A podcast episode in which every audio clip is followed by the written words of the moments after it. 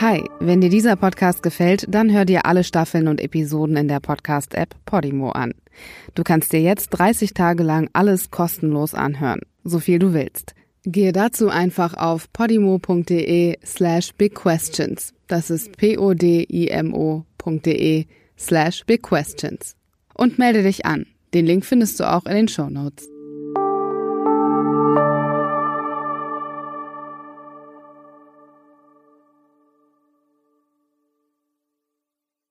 Man kann nicht beweisen, dass eine bestimmte Wetterlage aus der Klimaveränderung kommt. Und das sind aber auch, wenn ich das nochmal sagen darf, das sind wirklich Tricks. Das sind einfach, die würden wir bei anderen Themen nicht akzeptieren. Du hast vorhin gefragt, glaubt ihr denn wirklich an diese Klimatheorie? Ja, glaubt ihr denn an die Evolutionstheorie? Ich fange noch nicht mit dem Kreationisten an zu reden, ob die Erde vielleicht in sieben Tagen geschaffen worden ist. Herzlich willkommen, wir sind bei Big Questions. Das ist der Podcast, in dem wir über die wichtigen Fragen des Lebens sprechen mit noch wichtigeren Menschen. Und heute haben wir zwei hier im Studio, auf die ich sehr gespannt bin und ein Thema, das wirklich sehr aufregend im wahrsten Sinne des Wortes ist. Es geht um den Klimawandel und die Frage, ob wir Menschen für den Klimawandel verantwortlich sind. Bei mir im Studio ist Bernd Ulrich, stellvertretender Chefredakteur und Ressortleiter Politik bei der Zeit und Dr. Michael Kopatz, Diplom-Sozialwissenschaftler. Warum beschäftigt man sich als Sozialwissenschaftler mit dem Klima? Also mit 14 ging's los. Das war der erste Bericht beim Spiegel über die Klimakrise. Und ich habe gedacht, das, das kann man nicht einfach so laufen lassen, muss man etwas gegen unternehmen. Ja, und dann habe ich irgendwann mein Hobby studiert und mein Hobby zum Beruf gemacht. Du bist 48, wir duzen uns. Wir sind ja noch jung. Wir haben eben beschlossen, wir machen einen Schmink-Podcast auf YouTube, wenn wir das hier erfolgreich abgeschlossen haben. 48, 14, 34 Jahre zurück, richtig? Das war dann ungefähr 2020, 19, Mitte der 90er, oder? Mhm. Bernd, Mitte der 90er gab es das Klimaproblem schon. Warum reden wir heute erst drüber? Es wurde die ganze Zeit drüber geredet, aber erstaunlicherweise ist ein doch sehr zentrales Problem erst jetzt zum zentralen Thema geworden. Und deswegen ist für mich die interessante Frage, wie haben wir das eigentlich hingekriegt, dieses Thema so lange Wissen zu ignorieren? Also gleichzeitig wissen und ignorieren. Das kann eine offene Gesellschaft kann ja nicht verbieten, darüber zu sprechen, kann auch die Informationen nicht unterdrücken, aber sie hat offenbar doch Mechanismen gefunden, es zugleich zu thematisieren und zu dethematisieren, also als nicht so wichtig hinzustellen. Und das wurde gebrochen im August 2018, als Greta Thunberg sich vor den Reichstag gesetzt hat. War Greta Thunberg der Auslöser oder eher unser schlechtes Gewissen? Das schlechte Gewissen haben wir doch die ganze Zeit. Wir bearbeiten es ja auch die ganze Zeit. Ich glaube, dass ein großer Teil unserer Kultur, unserer Selbstgespräche, unserer öffentlichen Debatten dazu dient, dieses schlechte Gewissen zu beschwichtigen. Greta Thunberg war deswegen wichtig, weil wir, ich sage jetzt mal, wir alle, die im öffentlichen Diskurs teilnehmen, Politik, Medien und Wissenschaft auch, weil wir keine Worte mehr gefunden haben zum Thema Klima, die zur Tat durchgedrungen sind und zur Realität. Und dann kam dann diese junge Frau aus Schweden und hat gesagt, I want you to panic. Und das war ein Satz, den noch keiner gehört hatte. Und dann hat man kurz zugehört und gemerkt, oh, da sind ja eine Menge Argumente, auch wissenschaftliche dahinter, hinter dieser Empörungssatz. Und da war eine neue Sprache da und jetzt ist eine neue Aufmerksamkeit da und jetzt muss man noch viel mehr Aufwand treiben, um das Thema noch wieder zu verdrängen. Ich möchte nur einmal kurz korrigieren. 1986 war der Spiegeltitel mit dem Kölner Dom, der unter Wasser stand. Und da war ich 15. Weil es ist so interessant, dass dieser Artikel das bei mir mobilisiert hat. Also, und das Thema kam immer wieder auf und es wurde immer wieder auch gehandelt. Es gibt ja politische Aktivitäten, auch mit Helmut Kohl, nicht? Da war schon das Klimaziel minus 25 Prozent. Jetzt gab es einige Jahre, würde ich mal sagen, einen Hänger. Und es gäbe jetzt noch nicht mal ein Klimapäckchen ohne Greta Thunberg. Es gibt eine neue Dynamik dadurch. Ist Klimaschutz lange Jahre eine Floskel gewesen, Michael? Meinst du das? Ja, das Reden über das Klima, das geschützt werden muss, das war eine Beilage, das gehörte so zum guten Ton, aber war es wirklich eine ernsthafte Überzeugung, die zu den Menschen durchgedrungen ist, so wie es jetzt im letzten Jahr war? Also unabhängig von der eigenen Person haben viele immer gesagt, das ist wichtig. Also 80 Prozent, 90 Prozent der Bürgerinnen fanden Klimaschutz schon seit 15 Jahren sehr wichtig. Haben Sie denn auch dementsprechend gelebt? Nein. Nein. Das, das ist aber heute auch noch nicht so. Und das ist aber halt auch bei Politikern viele Jahre nicht so gewesen, dass sie das umgesetzt haben, von dem sie sagen, dass man es tun müsste. Mhm. Also wir sind erst jetzt in einer Phase, wo wir das Thema globale Klimahitze wirklich ernst nehmen, also auch politisch. Mhm. Lass uns das so als Opener gerade mal nehmen und jetzt mal ein bisschen mehr zu euren Positionen kommen und vielleicht auch ein bisschen die Fakten aufarbeiten. Wir wissen alle, die Erde erwärmt sich. Es gibt zwei Arten von Folgen, langfristige Folgen, der Meeresspiegel steigt, kurzfristige Folgen, Wetterextreme, wohlgemerkt Wetterextreme und nicht unmittelbare Klimaveränderungen, aber dauerhaft ändert sich das Klima. Was ist eure Position dazu, Bernd? Was glaubst du, dass es den Klimawandel gibt? Ich gehe mal ganz stark davon aus, dass du es glaubst. Woran machst du das fest? Und was sagst du denen, die sagen, das ist Quatsch, das ist eine Erfindung? Ja gut, ich bin jetzt kein Naturwissenschaftler, sondern ich kann ja nur als Geisteswissenschaftler und Journalist die Informationen sichten und werten, die ich bekomme, also die ich von Wissenschaftlern bekomme. Und die Sache ist aus meiner Sicht sehr eindeutig, also dass es menschengemachten Klimawandel oder Klimaerhitzung gibt. Und man kann auch ungefähr sagen, wo die herkommt und man kann sagen, was ungefähr passieren wird. Dieses, ich sage immer ungefähr dazu, weil natürlich prognostische Wissenschaft kann nicht total exakt sein. Aber das spielt sich ab nicht zwischen, es kommt gar nicht schlimm und es kommt vielleicht ein bisschen schlimm, sondern es kommt sehr schlimm oder total schlimm bei dem Pfad, auf dem wir uns jetzt gerade befinden. Das Woran machst du das fest? Hast du es im letzten Jahr auch so empfunden, wie viele Menschen, irgendwas stimmt nicht, Temperaturen über 40 Grad? Nee, da, 5, da muss jetzt, nee, das, das nicht. Also ich beschäftige mich mit dem Thema Klima seit 1986, 87 oder so. Und man muss einfach sagen, dass die wissenschaftlichen Erkenntnisse immer dichter geworden sind und die Prognosen, die aus den 80ern und 90ern, waren schon nicht so schlecht. Es ist aber ein bisschen schlimmer gekommen, als die Wissenschaftler damals im Allgemeinen gedacht haben. Und jetzt ist die Lage ja völlig anders, weil in den 80er Jahren stellte sich das Problem so dar, dass man, ich war ja damals so ein Öko-Freak, ja, und habe mich da von irgendwelchen Bauplätzen wegtragen lassen und so.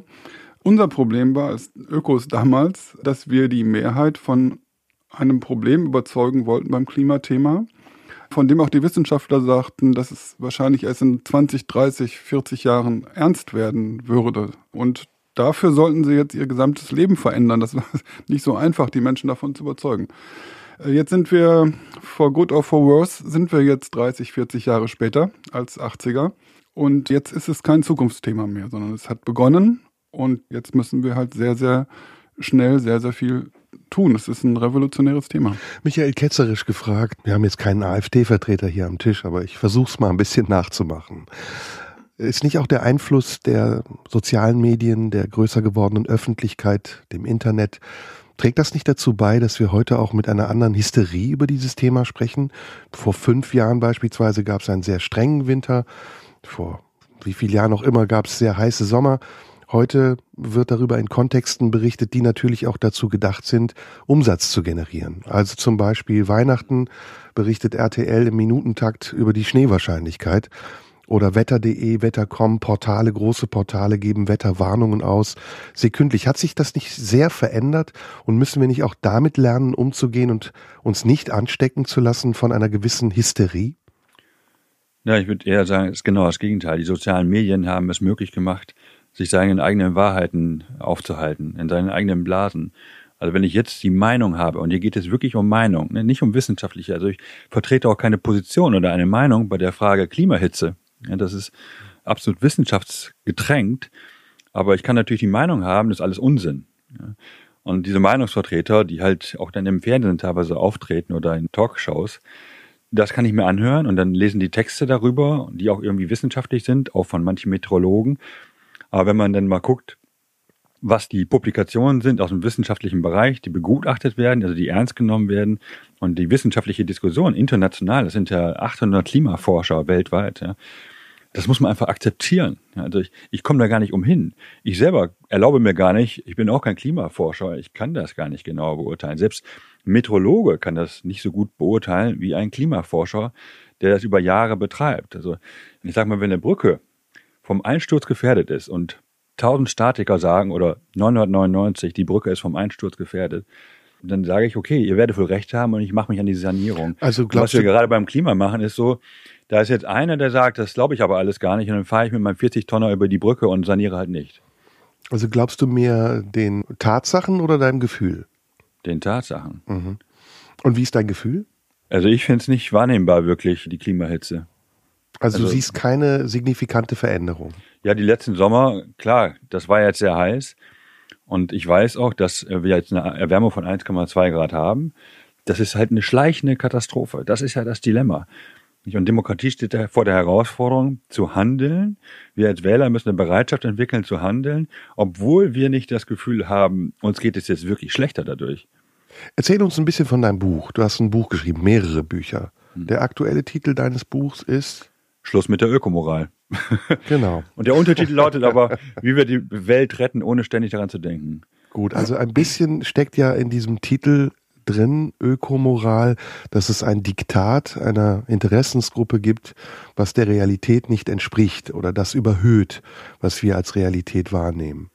Naja, wir sind ja moralisch alle ganz weit vorne. Also die Bürger wollen alle Klimaschutz, sie wollen weniger Autos in der Stadt, sie wollen bessere Bedingungen in der Tierhaltung. Aber keiner ist bereit, also nur zwei Prozent mehr Geld auszugeben, wirklich für gutes Fleisch. Niemand ist bereit, sein Auto wirklich stehen zu lassen. Bei Vorträgen werde ich teilweise damit konfrontiert, ob ich mit einem Wohnmobil im Sommer Urlaub gemacht habe. Oder der Veganer, dem wird vorgehalten, das habe ich, glaube ich, sogar mal bei dir gehört in der Zeit. Äh, Bernd, du bist Schuhe Veganer, muss man dazu sagen. Ja, ne? Deine ich Schuhe sind nicht gern drüber, aber es war politisch korrekt bist du eigentlich Veganerin. ich weiß nicht, irgendwo habe ich es halt gelesen, dass, einem, dass der Vorwurf dann war, deine Schuhe sind ja auch noch aus Leder. Ja. Mhm. Und diese Moralisierung, das ist freudlos irgendwann. Ja? Also selbst wenn ich ganz vieles versuche richtig zu machen, bekomme ich noch vorgehalten, was dann vielleicht nicht korrekt ist. Moral ist wichtig insofern, dass wir eine Bereitschaft brauchen zu handeln. Die ist da. Aber ansonsten brauchen wir jetzt Rahmenbedingungen, die dazu führen, das Richtige zu tun, ohne dass ich täglich darüber nachdenke. Also Schluss mit der Ökomoral ist sozusagen Kurzgeschichten zu meinem Buch über Ökoroutine. Was ist Ökoroutine? Ökoroutine geht es darum, dass ich die Strukturen solchermaßen verändere, dass die Leute das Richtige tun, ohne darüber nachzudenken. Man könnte auch sagen, Verhältnisse ändern Verhalten. Wenn ich mit dem Bus oder mit der Bahn schneller in die Stadt komme als mit dem Auto oder ich an den Autos vorbeifahre, dann fühlt sich das besser an, das Richtige zu tun. Das ist ein Beispiel dafür. Hm. Ist der Begriff Moral, Bernd, nicht verdächtig nah an dem, was zum Beispiel Leute von der AfD sagen? Also grundsätzlich, wenn ich das mal einmal sagen darf, was wir hier gerade mit verhandeln, ist ja praktisch der Wechsel vom 20. ins 21. Jahrhundert, was aus meiner Sicht begonnen hat, das 21. als die Klimafrage auch auf die Nummer 1 der Tagesordnung gerückt ist. Und wir sind aber alle geschult darin, äh, Gefahren, gesellschaftliche Gefahren und Gefahren aller Art, politische, nur in den Schemata des 20. Jahrhunderts uns anzugucken, also in Gestalt von Ideologie. Das Böse hatte die Gestalt von Ideologien. Kommunismus, Faschismus und so weiter. Deswegen haben wir ein ganz starkes Bedürfnis und einen Impuls, auch diese Klimafrage in eine Ideologie- und Moralfrage zu verwandeln. Es ist aber keine Ideologie und keine Moralfrage. Es ist ein wirklicher Vorgang in der wirklichen Welt, der unabhängig davon weiterläuft, wie wir uns unterhalten darüber. Das ist ein Teil der Verdrängung der Klimafrage, was ich vorhin gesagt habe, das Wissende ignorieren funktioniert so, dass wir statt über das Klima zu reden, über was ganz anderes reden, zum Beispiel über Doppelmoral. Über Doppelmoral kann man immer reden. Das ist ganz großartig. Also man kann auch sagen, also du bist für die Grundrente, aber hast selber ein riesiges Einkommen. Und so, dann hat, redet man gar nicht mehr über die Whataboutism. Ja, nennen, ja oder? das ist in dem spezieller Fall von Whataboutism. Aber diese Art von Moraldiskussion kann ja jeder mitmachen und so. Und solange man über die Frage diskutiert, ob Greta total konsequent ist, solange diskutiert man nicht über die Frage, was klimapolitisch getan werden müsste. Und das ist dann Entpolitisierung des ganzen Themas und ich finde das vollkommen unfruchtbar. Jetzt nur ein, durch noch eine Sache anmerken darf. Dieser, als Veganer kennt man ja diese ganzen Tricks, weil in dem Moment, wo die Menschen wissen, dass du bist Veganer, kommt die ganze Fleischideologie auf einen zugerast. Wird dann immer gesagt, ein neues Kriterium eingeführt. Nicht, was ist der CO2-Abdruck meiner Lebensweise, und da ist natürlich vegane Ernährungsweise ein bisschen besser als mit Fleisch, das ist klar, sondern bist du konsequent. Das ist wie wenn jemand auf einmal in die katholische Kirche eintritt und dann fragt ihn jemand, ja, aber kannst du wirklich ganz genauso leben wie Jesus Christus? Ja, nee, natürlich nicht. Aber warum ist Konsequenzialismus auf einmal ein Kriterium? Also gut, dann würde ich sagen, werte ich das, was du sagst, als ein Plädoyer für mehr Faktenkenntnis und weniger Peripherie-Debatten. Lass uns zu den Fakten kommen. Was wisst ihr über die Fakten? Was ist der Hauptverursacher für den Klimawandel? CO2 oder was meinst du? Wofür wird CO2 überhaupt in die Atmosphäre gestoßen? Ich frage das mal ganz Wofür doof. nicht? Ja, wofür, nicht? Unsere ganze Kultur ist durchsetzt mit Prozessen, die CO2 oder Methan oder ähnliche Gase freisetzen. Also es ist durchseucht, wenn man so will. Deswegen ist auch das ganze Thema so dramatisch, weil es alles berührt. Also, dass ihr das wisst, ist mir klar, weil ihr beschäftigt euch damit. Aber habt ihr das Gefühl, dass die Menschen das auch wissen? Dass sie einordnen können, wofür wird eigentlich CO2 produziert?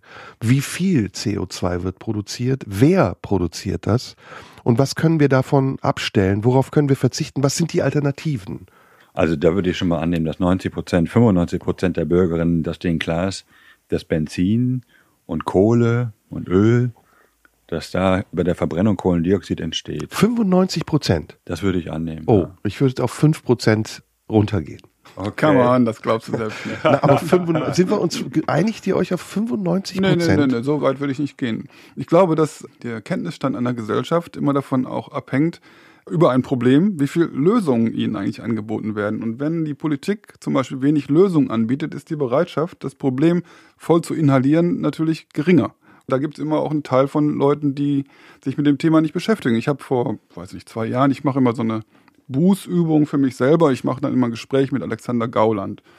Und ähm, der sagte dann, aber Herr Ulrich, ich habe mich mit dem Thema Klima, habe ich mich leider noch nicht beschäftigt. Die AfD hat sich mit vielen Themen nicht ja, aber beschäftigt. mit dem Klima noch nicht beschäftigt. Deshalb musste ich so lachen, weil ich natürlich, erstens ist es gelogen, vermute ich jetzt mal, und zweitens rekurriert er dann auf, also das ist auch so ein Trick in der Klimadebatte, dass man immer wieder von vorne anfängt. Dann immer jemand stellt sich doof und sagt, Entschuldige, das könnte man jetzt auf dich beziehen, aber ähm, sag mal, wirklich CO2 und, und dann Erhitzung und das ist ja ein Hammer. Was Naja, soll man da will- bloß tun? Ich will auf den Wie oft Spuren, noch? ich will auf den Spuren der Frage bleiben, ist es Hysterie oder ist es real, was wir empfinden? Die Frage, die wir in der Sendung stellen, ist, sind wir Menschen für den Klimawandel verantwortlich? Also gibt es den menschengemachten Klimawandel? Dabei spielt es natürlich schon eine wichtige Rolle, ob die Menschen, in Anführungsstrichen, wer immer das auch ist, wissen, was das bedeutet und ob sie es zuordnen können. Also wir haben eben über den Unterschied zwischen Wetter und Klima gesprochen. Die Ursache dafür, dass das Wetter sich verändert, ist sehr vielfältig, hat sehr viel mit dem Jetstream zu tun, diesem Band, das sich um die Erde zieht und jetzt so ein bisschen schlackert und dadurch einfach andere Wetterphänomene erzeugt. Aber hat das dann auch was wirklich mit dem Klimawandel zu tun? Ist das der spürbare Anteil des Klimawandels? Aber ich finde das eine andere Frage. Also, dass die Leute davon überzeugt sind, dass wir dafür verantwortlich sind und welche Faktoren, das ist ja schon wieder mehrdimensional. Aber gerade eben hast du gefragt, wissen die Leute, was Kohlendioxid ist, beziehungsweise dass das bei der Verbrennung von Carbon Strom. Von Strom ist ja sozusagen der Hauptgrund, weshalb wir CO2 in die Luft blasen. Ja, neben Benzin. Und Strom, ja gut, der Anteil der Kraftwerke, die CO2 ausstoßen, ist immer noch viel zu hoch. Jetzt wäre die Frage, wenn wir praktisch weiterdenken, was wäre die Alternative? Wäre es dann die Atomenergie, die ja mit großen Risiken behaftet ist? Was sind es? Sind es die fossilen Brennstoffe weiterhin, andere fossile Brennstoffe oder ist Windenergie? Ist es sinnvoll, da direkt auch mit einer Alternative zu operieren und zu sagen, das wäre die richtige Lösung? Oder müssen wir das, wie Bernd das sagt, der Politik überlassen? Das heißt überlassen, also das, der Politik kann man gar nichts überlassen alleine. Da muss man muss natürlich immer öffentlicher Druck sein. Aber ich würde gerne, bevor wir das nochmal auf diese Hysteriefrage zu sprechen kommen und auf die Wetter und Klima. Ne? Wetter und Klima verhalten sich wie Rauchen und Lungenkrebs. Man kann nicht nachweisen im einzelnen Fall, dass jemand Lungenkrebs bekommen hat, weil er geraucht hat. Und es kann auch jemand Lungenkrebs bekommen, der nicht geraucht hat. Trotzdem ist es klug, lieber nicht zu rauchen, wenn man keinen Lungenkrebs bekommt. Und so ist es auch beim Klima. Man kann nicht beweisen, dass eine bestimmte Wetterlage aus der Klimaveränderung kommt. Und das sind aber auch, wenn ich das nochmal sagen darf, das sind wirklich Tricks. Das sind einfach, die würden wir bei anderen Themen nicht akzeptieren. Du hast vorhin gefragt, glaubt ihr denn wirklich an diese Klimatheorie? Ja, glaubt ihr denn an die Evolutionstheorie? Ich fange noch nicht mit dem Kreationisten an zu reden, ob die Erde vielleicht in sieben Tagen geschaffen worden ist. Ich, so fange ich auch nicht an, mit dem AfDler zu diskutieren, ob es möglicherweise Sonnenprotuberanzen Ich habe sind auch dazu so. gesagt, dass ich ketzerisch Ich weiß, du hast habe. natürlich immer als Opfer fahren. Ich, ich, also, ich, Ich bin ja hier der Anwalt des Teufels. Du bist ja, der Teufel hat aber auch kurze Hosen an hier, muss ich wirklich sagen. Und die, Frage ist auch, und die Frage ist auch, ob der Teufel wirklich die AfD ist. Aber das können wir später besprechen. Nein, nein, der Teufel ist bestimmt erstens intelligent effizienter und zweitens böser als die AfD. Sehr gut. ich hätte es nicht besser sagen können. So, Nein, aber ich verstehe, ja. was du meinst natürlich. Trotzdem ist die Frage ja. Und wichtig. Entschuldigung, weil, weil du Hysterie gesagt hast, das macht mich immer so ein bisschen müde, weil natürlich die, also Hysterie ist erstmal, wenn man es mal geschichtlich anguckt, eher eine sexistische Diagnose sozusagen, also weil es überwiegend Frauen zugeschrieben wird. Warum? Weil die Frauen haben auf einmal Gefühle gezeigt, übertriebene aus Sicht des äh, männlichen Blicks, die man sich nicht erklären konnte, weil man nicht lang genug nachgefragt hat. Und so ist es jetzt auch wieder mit der Klimahysterie. Ja? Hysterisch sind die, die schreien normalerweise. Aber es kann eben auch Situationen geben, da ist der hysterisch, der nicht schreit. Da ist der pathologisch, der nicht schreit. Und wir haben eine pathologische Verdrängungskultur. Und in dieser Verdrängungskultur hinein gibt es immer mal wieder Leute, die schreien dann, seid ihr alle verrückt geworden. Und da sagt man zu denen, warum schreist du so? Bist du hysterisch? Mhm. Verstehst du, das ist eine Umkehrung, also Victim Blaming sozusagen. Mhm. Ist es nicht auch eine Auswirkung unserer Debattenkultur? Ich will jetzt wieder auf das Internet und den Einfluss des Internets zurückkommen, dass wir nur noch in diesen Entweder-Oder-Kategorien denken. Also entweder es ist so oder so, schwarz oder weiß, groß oder klein. Inwiefern nochmal aufs Internet bezogen gefragt, beeinflusst die Geschwindigkeit der Debatten, die das Netz mit sich bringt, auch unseren Affekt und unsere Haltung dazu? Sind wir vernünftig, wenn wir darüber reden? Noch? Oder sind wir am Rande der Hysterie? Du willst mich provozieren, also damit ich hinter hysterische Sachen sage. Als ne? Zeitredakteur ja. muss man das aushalten. Naja, aushalten tun wir sowieso alles. Uns geht's ja auch so gut. Aber die Frage ging ja nicht an dich, also ja. sei im Stillen provoziert. ich bin ganz stumm hysterisch. Er kann ja ruhig was zu sagen. Also ich bin Nein, da, gerne, ihr könnt beide was Ich bin da unsicher. Na, also, also das, die, das, Internet ist halt einfach eine Ablenkungsmaschinerie, auch, jedenfalls die sozialen Medien. Und deswegen dienen sie im Prinzip dazu, über andere Dinge zu sprechen als Klima. Zum Beispiel über das Bahnfahren von Greta oder über Umweltsaulieder. Das scheint nur so, als ging es ums Klima. Es geht in Wirklichkeit um was ganz anderes, nämlich um das Gesellschaftsspiel der Moral. Und genau darauf wollte ich hinaus. Ist Greta eine Symbolfigur der Oberflächlichkeit? Nein, Greta ist ein einzigartiges Phänomen, was möglich und nötig geworden ist, weil sich der Mainstream in diesem wissenden Ignorieren und der Tatenarmut beim Klima eingerichtet hatte. Und das konnte nur durchstoßen werden, vielleicht auch durch jemanden, der ganz in diesen Diskursen nie drin war, weil er noch viel zu jung ist dafür. Aber macht das ja. nicht gerade das vielleicht Besondere ist, aus? Vielleicht ist das Besondere, dass es emotional ist. Ja, also Greta wirkt ja sehr emotionalisierend auf die Leute. Die ihre unglaublich authentisch und wahrhaftiges Auftreten, durch ihre Asperger-Syndrom auch bedingt. Die ist ja pulvertrocken und es ist ein kleines Mädchen. So und äh, Entschuldigung, die Frau ist 17. Ja, aber sie war Vorsicht. 14, als es losging. Mhm. Das war, da war sie klein, wenn man so will. Ne? Ich glaube, sie war 14, als das mit den Schuldemonstrationen bei ihr losging. Vielleicht war sie auch 15, knapp okay. Aber in der Empfindung ein kleines Mädchen, das davon eigentlich noch gar keine Ahnung haben kann. Und, also äh, jedenfalls war sie so eine Art David im Kampf gegen Goliath. Ja, und vielleicht Goliath ist das genau die Emotionalität. durch Donald Trump. Die Emotionalität genau das gewesen, was gefehlt hat. Also, dass man nicht nur sachlich darüber reden kann, sondern dass die Leute das Gefühl haben müssen, dass es notwendig ist zu handeln. Du hast gerade eben auch von Gefühl gesprochen. Also mir kommt jetzt gerade selber so der Gedanke, ja, dass wir immer sehr rational und handlungsorientiert darüber reden. Da ist die Krise, das sind die Phänomene, das sind die Aktionen und Maßnahmen, die folgen müssen. Und dass diese Art von Diskussion die Leute nicht unbedingt mobilisiert. Aber wenn man ihnen emotional kommt, hat das vielleicht mehr Potenzial. Warum kriegen wir es dann seit 1986 nicht hin, seitdem du angefangen hast, seitdem du angefangen hast, vielleicht dich intensiver damit zu beschäftigen, eingehende und effektive Maßnahmen zu ergreifen, statt Lippenbekenntnisse zu liefern. Wieso wir haben wir? eine Klimakonferenz nach der anderen. Ja. Ein großer Rückschritt war der Ausstieg der US-Amerikaner aus dem Abkommen von, war es Paris? Ich glaube, es war Paris. Ähm, und jetzt hat man das Gefühl, stagniert das Ganze. Es gibt immer wieder ja. Klimakonferenzen. Du hast ja eben auch in unserem Vorgespräch richtigerweise gesagt, es wird viel darüber gesprochen, aber wird auch viel gemacht. Also und man muss aber mal schauen, wo wir herkommen. Ne? 1992 gab es nur Anzeigen von den großen Energieversorgern, die gesagt haben, erneuerbare Energien werden auch langfristig nicht mehr als vier Prozent der Stromversorgung bereitstellen können. Jetzt haben wir, ich glaube, über 40 Prozent mittlerweile oder 43 Prozent erneuerbaren Strom. Aber wir haben die Energiewende in der Stromerzeugung schon zur Hälfte geschafft. Jetzt mit dem Kohleausstieg wird das noch schneller vorangehen. Warum Also- dauert es aber immer noch so lange, gefühlt? Der Kohleausstieg ist im Gespräch seit etlichen Jahren. Ja, aber Und jetzt kommt wird's er. noch wie viele Jahre Jetzt kommt dauern, er. bis er kommt? Ja, Moment mal, lass mal die Kirche Kommt er wirklich? Werden die Steinkohleabbaugebiete in der Lausitz nächstes Jahr Braunkohle. stillgelegt? Braunkohle. Wir steigen aus der Atomkraft aus. Ja, das war ein Fahrplan, der beschlossen wurde. Und zu der Zeit, ich sag mal, als wir Zukunftsfähig Deutschland 2 gemacht haben, 2008, da habe ich so ein Zeitfenster verfasst über den Kohleausstieg, KKW-Ausstieg, Kohlekraftwerksausstieg. Da haben viele Kollegen drüber gelacht. Ja, aber jetzt genau das passiert jetzt gerade. Also auch bei dem Ausbau der erneuerbaren Energien ist es in weiten Teilen viel schneller gegangen, als wir in optimistischen Szenarien, selbst Greenpeace im optimistischen Szenario gedacht haben. Ich gebe zu, ganz gewiss, ja, es geht alles nicht schnell genug. Dein Eindruck täuscht nicht. Aber es passieren Dinge und es finden Veränderungen statt. Politik handelt. Und während wir, jetzt komme ich wieder zu der Argumentation des Teufels, während wir einen verhältnismäßig großen Anteil leisten und das Bewusstsein in unserer Bevölkerung angekommen zu sein scheint, gibt es andere Industrienationen, die US-Amerikaner allem voran, die Chinesen, die Japaner, die sich einfach nicht an diese Abkommen halten und die Fristen für die Einhaltung dieser Abkommen bis ins Unendliche verschieben. Ist da nicht auch irgendwann eine Grenze, an der unsere Verantwortung aufhört?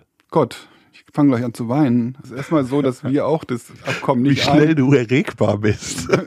Naja, ich meine, wofür bin ich hier? Sieht gar nicht so aus. Du Ne? solltest mehr Fleisch essen, dann wirst du auch. Come on, das war jetzt wirklich unter deinem Niveau. Also, wie- erstmal ist es so, dass wir selber die Sachen nicht einhalten, die wir unterschrieben haben. Also doch. Habe ich ja eben gesagt. Ja, genau. Und deswegen ist es auch nicht sinnvoll, dass wir gucken, wer auf der Welt auch noch ein mittlerer oder kleiner Schurke ist, klimapolitisch, sondern wir müssen halt unsere Hausaufgaben machen und dann das halten, was wir selber unterschrieben haben. Und wenn andere sich nicht daran halten, dann haben wir ein Problem. Was dann? Nein, Genau. dann haben wir ein Problem. Aber es ist immer so. Das ist beim, Können wir äh, nicht Druck auf die anderen ausüben? Natürlich, wir können auf die Druck ausüben mit wirtschaftlicher Macht, aber vor allem mit vorangehen. Dann entsteht auch wirtschaftliche Macht. Wenn die EU ihren Green Deal durchzieht und auch ökologische Zollmaßnahmen ergreift, dann werden die anderen schon beschleunigt nachdenken. Lass mich das kurz für mich übersetzen. Wirtschaftliche Macht heißt, während wir auf der einen Seite Konsuminteressen haben, sehr günstig jederzeit Waren zu kaufen, die produziert werden in Ländern, die diese Waren günstig herstellen, haben wir auf der anderen Seite einen sehr hohen, verständlicherweise richtigen Anspruch an Umweltschutz. Müssen wir da nicht dann auf unseren Konsum lernen zu verzichten und sagen, okay, wir kaufen eben nicht mehr das, was in Ländern produziert wird, die die Umwelt verschmutzen?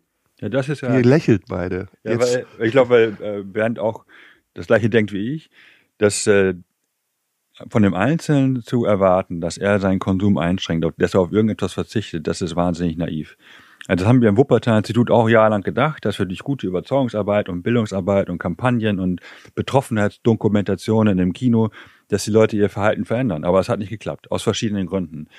Und bei der Ökoroutine geht es tatsächlich die ganze Zeit nur darum, wie ich die Leute dazu bringe, das Richtige zu tun, ohne, also es geht nicht um das persönliche Verzicht, sondern um die Gestaltung von Politik. Also, oder anders gesagt, aber wie ist das die, konkret? die, ist die so- Aufgabe des Konsumenten hat sich bei mir auch mit der Ökomoral so verändert. Es geht nicht darum, die richtigen Dinge zu kaufen, sondern sich politisch zu engagieren und Druck zu machen, dass Politik den Rahmen setzt. Also müssen wir in eine Partei eintreten oder in eine Organisation, die sich um Umweltschutz kümmert? Zumindest irgendeine Form von Engagement.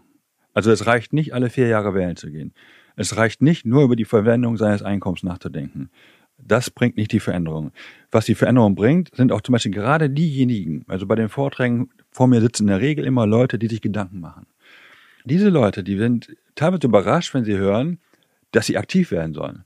Also, dass es nicht reicht, im Bioladen einzukaufen. Ja, das machen ganz viele Ökos. Ich kenne ganz viele Ökos, die, die leben total korrekt, ja, fliegen aber trotzdem einmal im Jahr, aber denken, sie tun das Richtige und denken, Politik ist unfähig und gehen auch nicht mal mehr wählen oder tun auf jeden Fall nicht mehr. Hm. Und diese Leute, nicht, die müssen wir dazu bringen. Und das ist auch meine neue Aufgabe, sagen wir, als Wissenschaftler oder als Journalist oder als Politiker, die Leute zu motivieren, sich zu engagieren. Da gibt es weit mehr als in der Partei.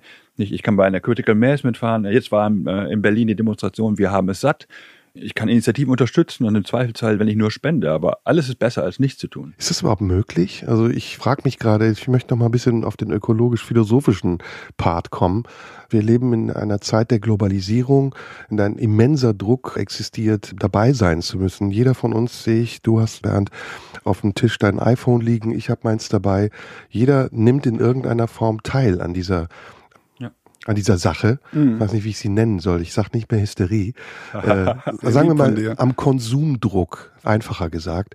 Und trotzdem verteufeln wir es indirekt. Also wir profitieren von den Vorteilen der Globalisierung. Wir nutzen die Vorteile. Wir reisen in jedes Land, in das wir reisen können. Wir genießen das, es tun zu können. Aber auf der anderen Seite müssen wir eigentlich ein ganz anderes Bewusstsein haben. Wie kann dieses Bewusstsein, was du ja jetzt platziert hast in einer Organisation, in einer Partei. Wie kann das beim Einzelnen beginnen? Ist es überhaupt möglich, dass du sagst, wenn ich kein Fleisch esse oder wenn ich mich CO2-konform verhalte, dann hat das eine Auswirkung? Und wenn das jeder macht, dann hat das eine ganz große Auswirkung? Oder ist das illusionär? Also in einer Gesellschaft wie unserer, wo das ökologische Verhalten und der ökologische Konsum so viel teurer ist als der unökologische, antiökologische, kann man nur als Held oder als Heldin äh, Ökologe sein. Und ja. das ist einfach ein Wahnsinn. Und dieser Wahnsinn muss, kann nur politisch geändert werden. Und da hat man auch mit angefangen, das zu ändern. Und dann kann man sozusagen ein bisschen, ein Stück weit mit seinem eigenen Egoismus konform das Richtige tun.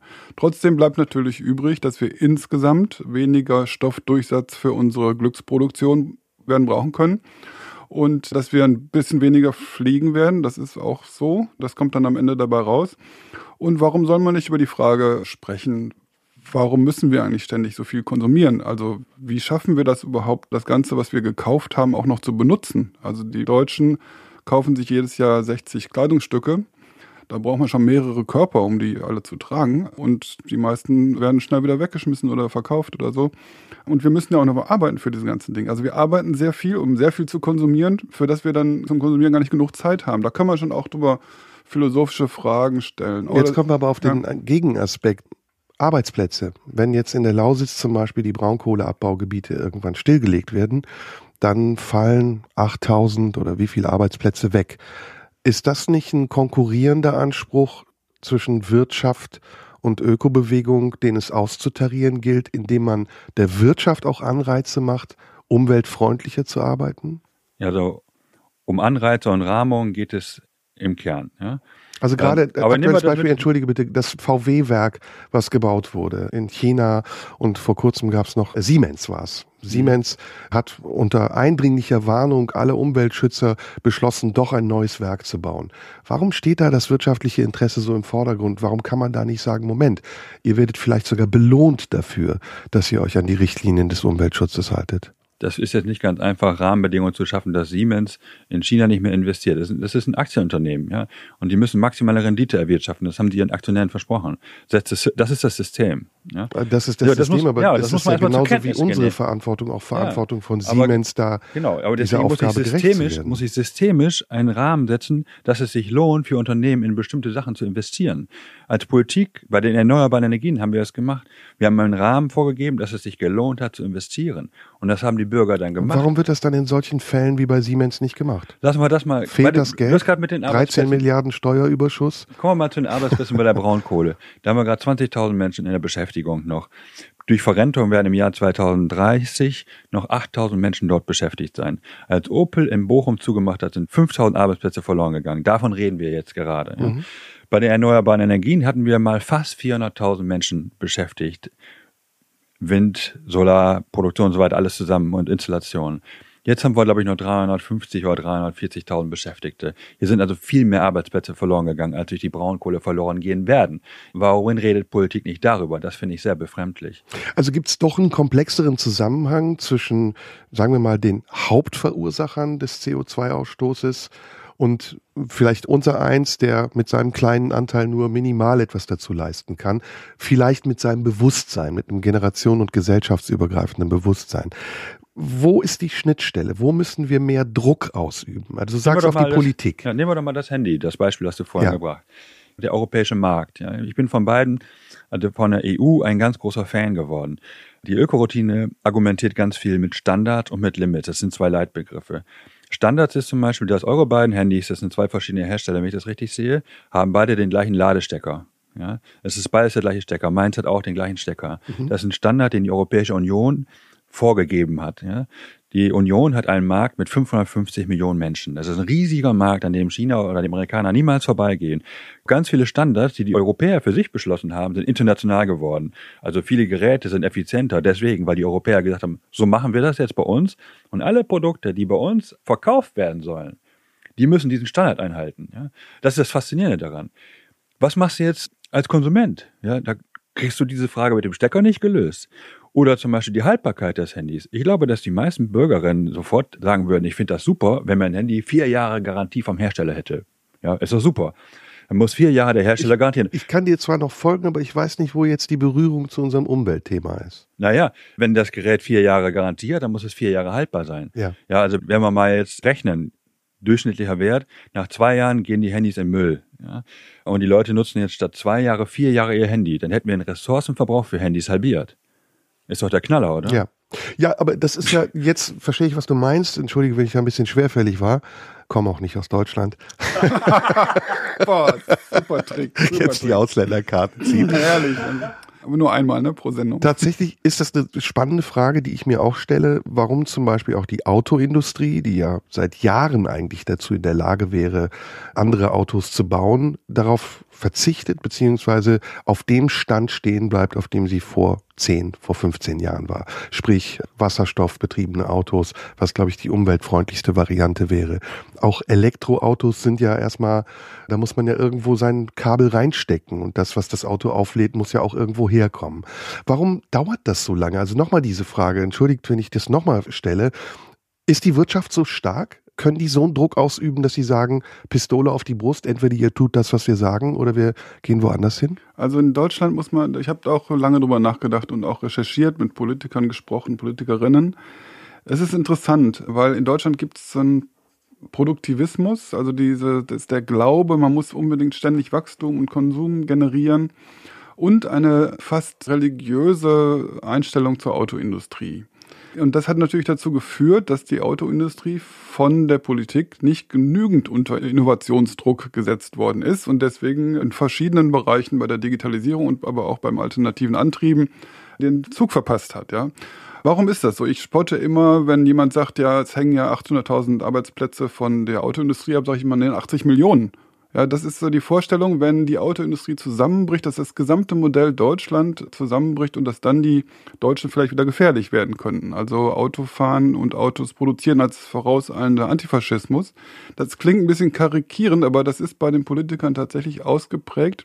Es gibt in der gesamten Elite traditionell, nicht nur bei den Linken, auch bei der CDU, ein tiefes Misstrauen gegenüber dem eigenen Volk. Die denken nämlich, wenn die Deutschen nicht ständig mit Materie ausstaffiert werden und mit Luxus, dass sie dann wieder gefährlich werden könnten. Oder bei der Ökodebatte merkt man das jetzt immer, wenn den Deutschen etwas zugemutet wird, werden sie wieder zur Zumutung. Das ist der Grundgedanke.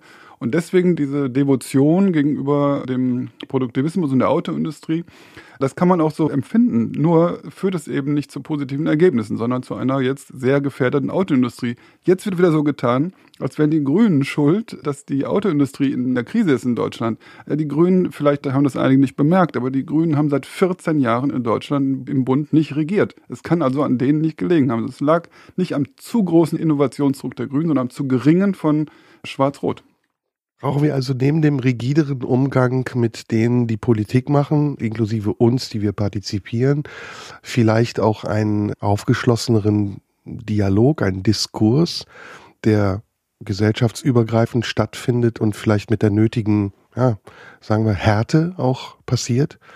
Wenn man die Leute jetzt befragt, ob sie dafür oder dagegen sind, dass Autos klimafreundlicher werden, dann werden die meisten sagen, ich bin dafür, dass das Auto klimafreundlicher wird.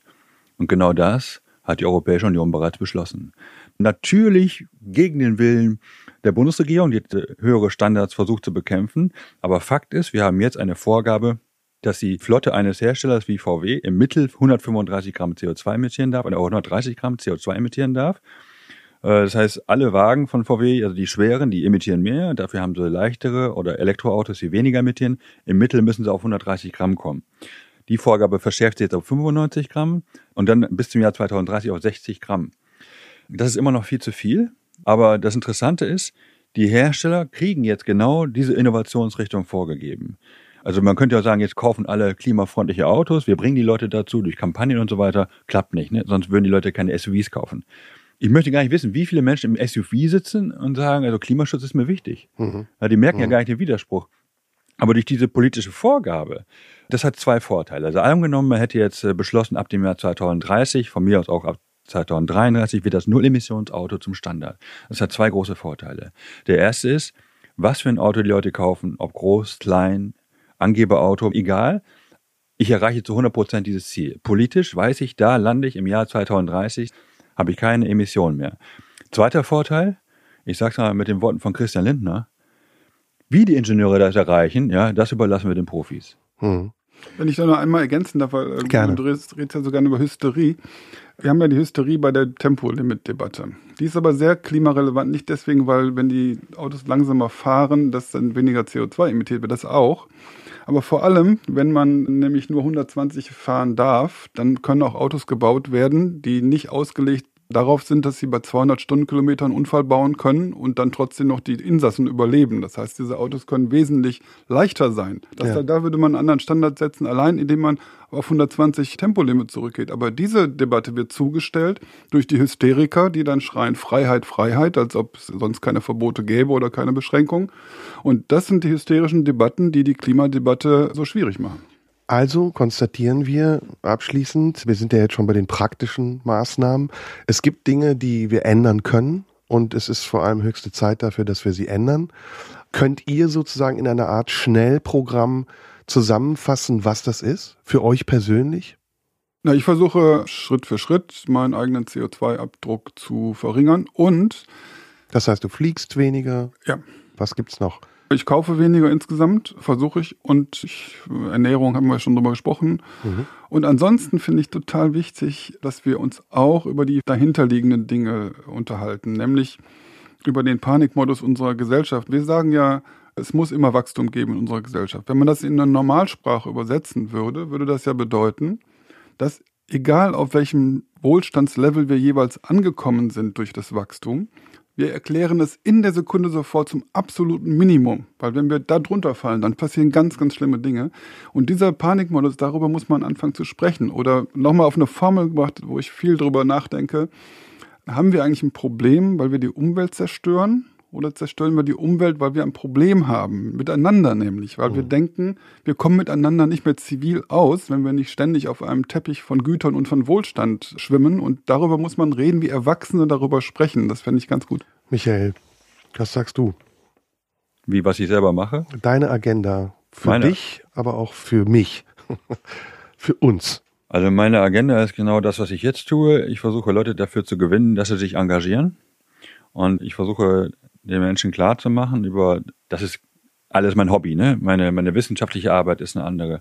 In meiner Freizeit und mit meinen Vorträgen versuche ich Leute davon zu überzeugen, dass es nicht reicht, die richtigen Dinge zu kaufen, sondern dass die Menschen wieder politischer werden müssen. Und da ich halt viele Vorträge mache und immer wieder dann natürlich auch Fragen kommen, ist es allein schon deswegen wichtig, dass ich konsistent darstelle. Deswegen habe ich auch einen CO2-Fußabdruck von, ich glaube, jetzt knapp sechs Tonnen. Das war mal etwas weniger, es hängt davon ab vom Heizenergiebedarf. Ich fliege nicht, wir haben kein eigenes Auto, ich fahre viel Fahrrad, wir essen wenig Fleisch, wir kaufen regionale Produkte, la la la, ja, das, das mache ich alles, aber ich gehe nicht davon aus, dass meine Nachbarn jetzt mitmachen. Also es hat bisher jedenfalls nicht geklappt. Dann abschließend eine kurze Frage an euch beide mit einer kurzen Antwort, weil du gerade davon gesprochen hast, dass wir auch in der Gesellschaft einen Diskurs brauchen, der panikfreier ist. Was haltet ihr von Dieter Nuhr? ja, ich verstehe ihn äh, vollkommen. Also ich bin ja auch ein alter weißer Mann und er versucht halt seine Kultur zu verteidigen und das ist nicht schön anzusehen, weil es sind so viele regressive Sachen dabei.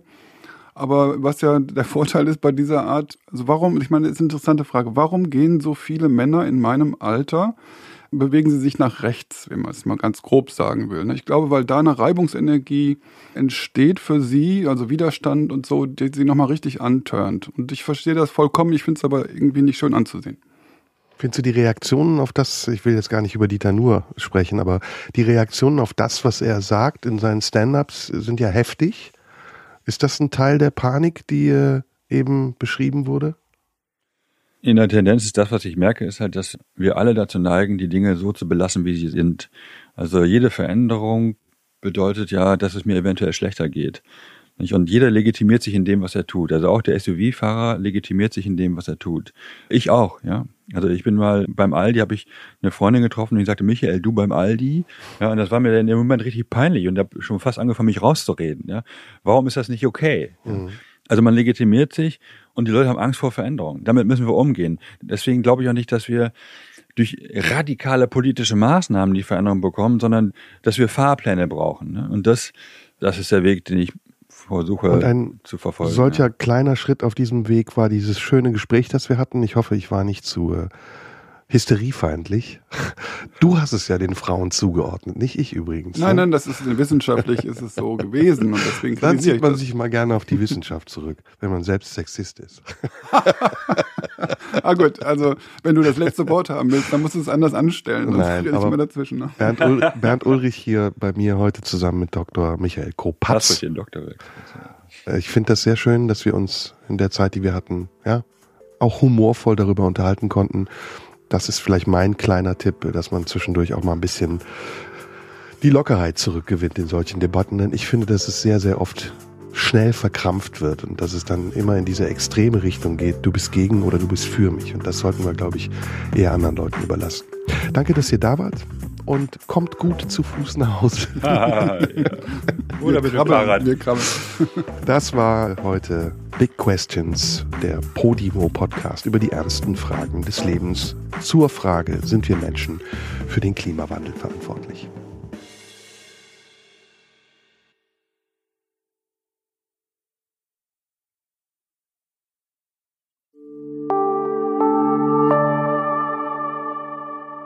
Hi, wenn dir dieser Podcast gefällt, dann hör dir alle Staffeln und Episoden in der Podcast-App Podimo an. Du kannst dir jetzt 30 Tage lang alles kostenlos anhören, so viel du willst. Gehe dazu einfach auf podimo.de slash bigquestions. Das ist p-o-d-i-m-o.de slash bigquestions. Und melde dich an. Den Link findest du auch in den Show Notes.